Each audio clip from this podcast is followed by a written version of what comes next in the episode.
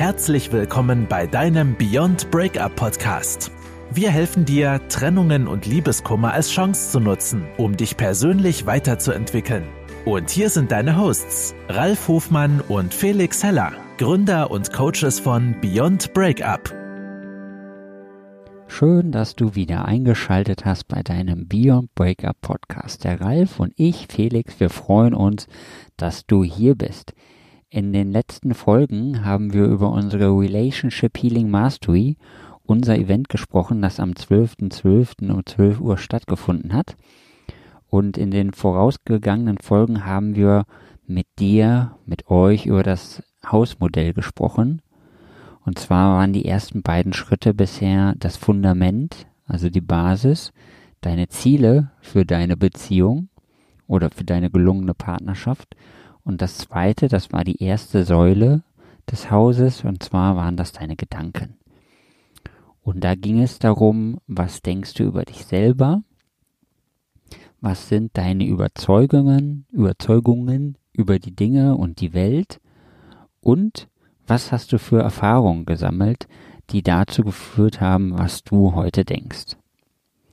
Und in der heutigen Folge gehen wir auf die nächste Säule ein und die nächste Säule, das sind deine Gefühle bzw. deine Emotionen. Ja, hallo, der Ralf ist wieder da. Genau, unsere Emotionen. Und wenn du es selber schon gemerkt hast ähm, und beim letzten Mal dabei warst, dann hast du noch wahrscheinlich noch meine Geschichte im Ohr, ähm, als ich von meiner Partnerschaft berichtet habe. Ähm, naja, dass ich zum Meeting gefahren bin, dass ich ähm, diese Schwere auf den Schultern gespürt habe, diese Leere im Bauch, ähm, eigentlich aus dieser einen Erfahrung heraus, naja, relativ viel mitgenommen und ähm, für die Zukunft immer wieder versucht, solche Erfahrungen zu vermeiden. Mit dem einen oder anderen Mittel, das ja in, in der Retrospektive, also rückblickend betrachtet, naja, vielleicht doch irgendwie total bescheuert gewesen ist. Und ähm, wie ich es schon gesagt habe, ich hatte diese, diese Schwere auf den Schultern, diese Leere im Bauch Merkst schon, also bestimmte Gedanken, nämlich wenn man, in diesem Falle war es so, ich habe mir echt Gedanken gemacht, bin ich noch in der Beziehung, habe ich keine Beziehung, habe ich jetzt alles kaputt gemacht. Und das hat mich doch ganz schön runtergezogen. Und ähm, also unsere Gedanken, meine Gedanken und deine auch, bestimmen letztendlich auch, wie wir uns fühlen, wie du dich fühlst. Und es gibt Gedanken, guck mal, äh, ne, schau, schau mal in dich rein oder äh, fühl mal in dich rein, wenn du dir jetzt Gedanken machst, dass du an einem schönen, wunderschönen Ort bist, an einem Ort, wo es dir einfach gut geht, wo du mega entspannt bist und dir das einmal vorstellst, dass in da vor deinem inneren Auge wieder hochholst, du vielleicht auch noch ja irgendwelche Geräusche dazu hörst, die typisch für diesen Ort sind. Und dann mal auf deine Gefühle achtest, wenn du dir das so vorstellst, dann wirst du merken, dass die Gefühle, die du entwickelst, eher positiv sind. Eben der schönen Situation entsprechend. Aber wenn du an Streit denkst oder an heftige Diskussionen, an Auseinandersetzungen, vielleicht auch an Momente, in denen du Angst hattest, dann wirst du dich eben entsprechend auch ganz anders fühlen.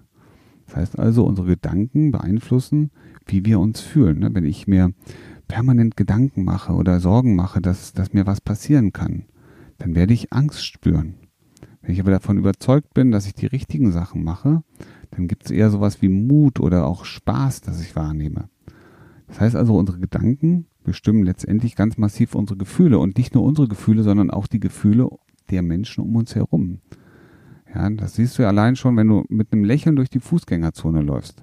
Das wird heutzutage ein bisschen schwierig sein, ja, ich weiß. Man kann ja mit der Maske nicht so wirklich viel sehen. Und trotzdem gibt es einen Unterschied in deinem Gesicht, ob du lachst oder nicht, mit oder ohne Maske. Und das ist wahrnehmbar. Ja, und wenn du mit einem Lächeln durch die Stadt läufst, dann wirst du auf einmal merken, dass die Leute anders auf dich reagieren, als würdest du stocke ernst durch die Gegend laufen. Klar ist uns nicht immer zum Lachen, aber probier es einfach mal aus und du merkst, dass unsere Gedanken, ne, weil du denkst an was Schönes, gute Gefühle verursachen.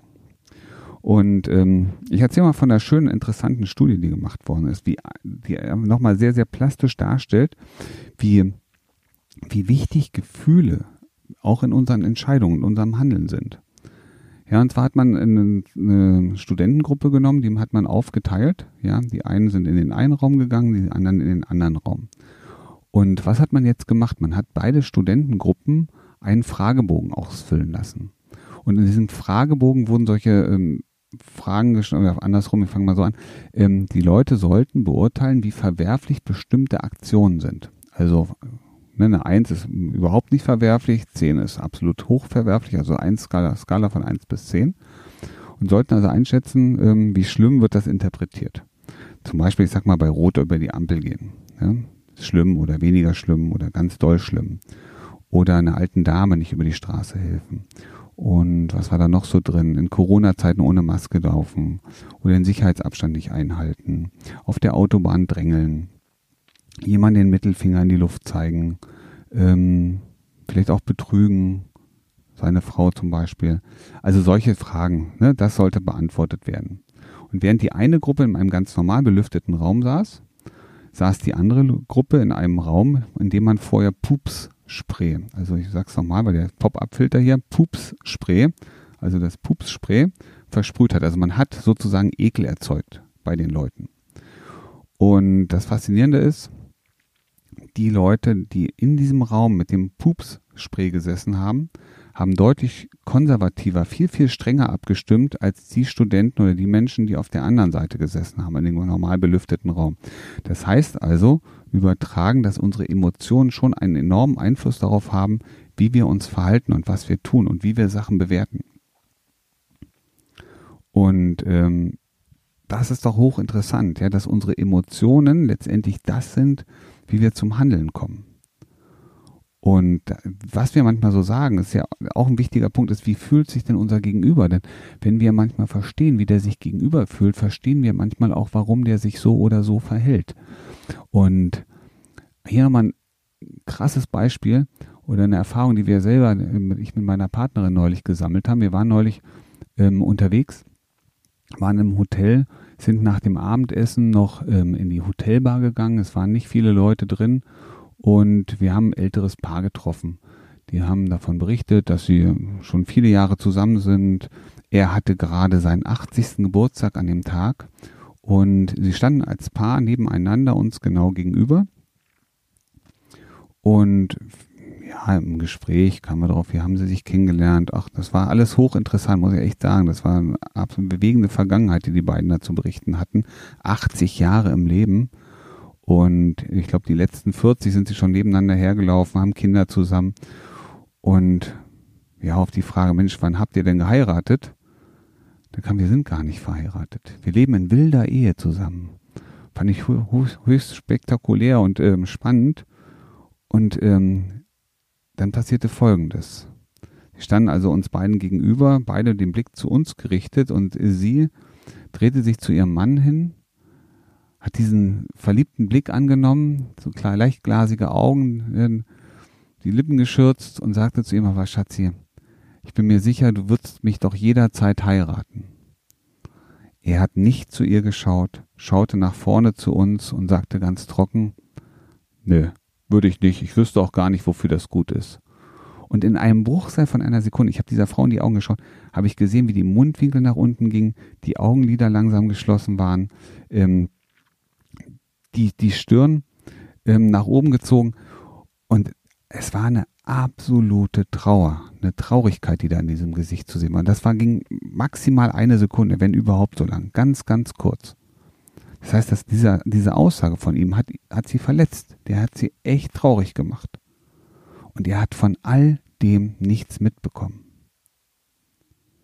Und da siehst du, auch, wie wichtig es ist, wenn du in der Partnerschaft bist, wenn du mit Freunden unterwegs bist, ähm, achte mal auf die Menschen, wie sie auf bestimmte Sachen reagieren. Weißt du, wir sind immer so viel in der Kommunikation über Handy, über alles Wir reden, während wir im Handy gucken, auf dem Fernseher, ähm, vielleicht noch ein Buch lesen, eine Zeitschrift aufhaben, aber wir schauen uns nicht mehr in die Augen.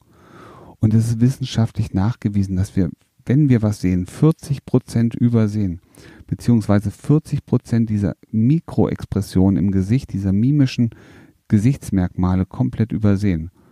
Das heißt, unsere Gefühle kriegen wir auch gezeigt, auch von unserem Gegenüber. Und jetzt schau mal, äh, überleg mal für dich, wenn du mit deinem Partnerin in der Kommunikation bist und merkst ähm, und siehst sowas, ja, und siehst eine Traurigkeit, dann kannst du sie doch ansprechen. Stell dir vor, du erkennst das, du kannst es ansprechen und dann auf einmal eine Nähe aufbauen.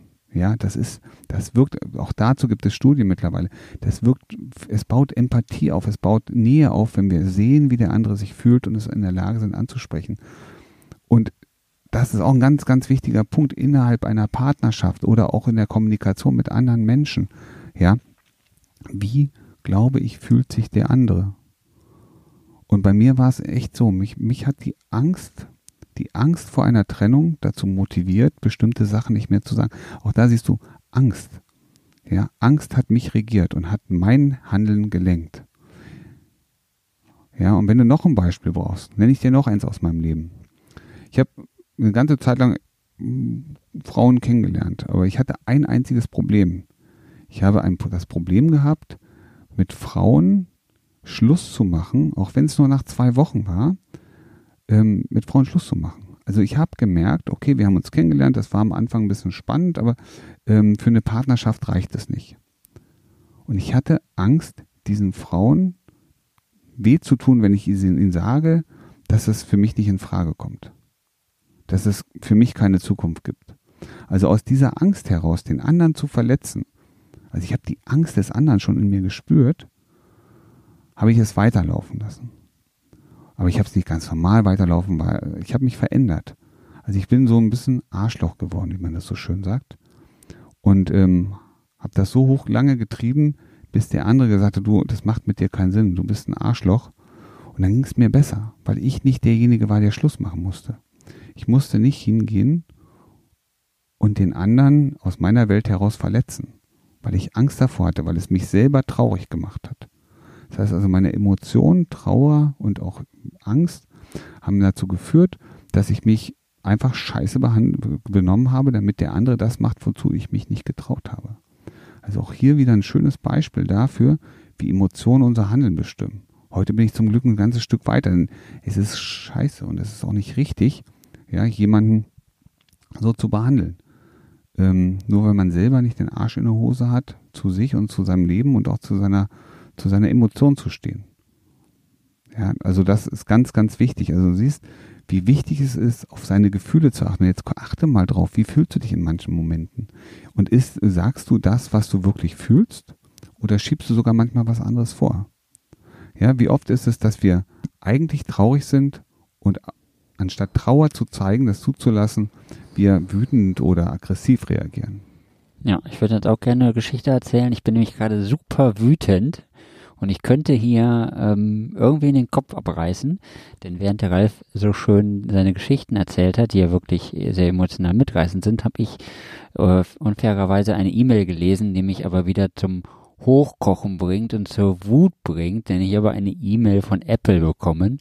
Und äh, um es mal so offen rauszusagen, wir haben gerade ein kleines Problem mit unserer App, dass man dort äh, keinen kein Kauf ab mehr abschließen kann, also kein Abo mehr abschließen kann weil da einfach in der ja, in der Vorbereitung was schiefgelaufen ist und jetzt hat mir die Frau vom Apple Support zum wiederholten Male geschrieben, dass ich nochmal das Problem erklären soll und es nochmal per E-Mail niederschreiben soll. Dabei habe ich das doch schon öfter gemacht. Und wie der Ralf das eben so schön erklärt hat, könnte ich jetzt vor Wut da anrufen und die Frau anschreien oder ihr eine böse E-Mail schreiben, dass sie das nicht versteht und warum sie das denn nicht versteht. Aber wir sind hier mittlerweile einen Schritt weiter. Ich gehe gleich kurz vor die Tür, schreie einmal ganz kurz, dann komme ich wieder rein und dann werde ich dieser Frau ganz freundlich antworten, ihr das nochmal schildern, was wir da für eine Herausforderung haben und sie bitten, das doch zügig in die Wege zu leiten, weil es ja nicht nur um unser Geld geht, sondern auch um das Geld von Apple. Ich weiß nicht, ob der Ralf noch was zu dem Thema Gefühle sagen möchte oder Emotionen. Nein? Gut. Dann ähm, würde ich sagen, in der nächsten Folge geht es äh, weiterhin um das Hausmodell und weiterhin um äh, die Inhalte der Relationship Healing Mastery. Und wenn du irgendetwas hast, also wenn, wenn du äh, Feedback dazu hast oder Fragen dazu hast, dann schreib uns gerne eine E-Mail Unsere Kontaktdaten findest du auf unserer Webseite www.beyondbreakup.de oder über Instagram beyondbreakup-app oder halt in der App. Du findest unsere Kontaktdaten überall, wenn du unseren Namen eingibst.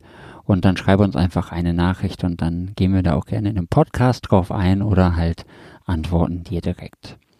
Und in der nächsten Folge geht es dann einmal natürlich weiterhin, äh, werden wir in den nächsten Folgen die Lösung präsentieren, wie du aus diesem ganzen äh, Schlamassel rauskommst und wir werden auch explizit auf das Thema Handeln eingehen.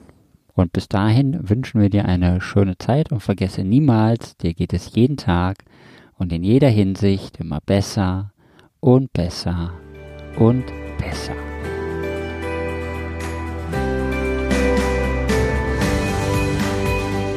Das war dein Beyond Breakup Podcast. Kennst du schon unser 1 zu 1 Coaching Angebot? Wir helfen auch dir, gestärkt aus einer Trennung herauszugehen oder eine Beziehungskrise erfolgreich zu meistern. Erfahre jetzt mehr über unser Coaching auf www.beyondbreakup.de.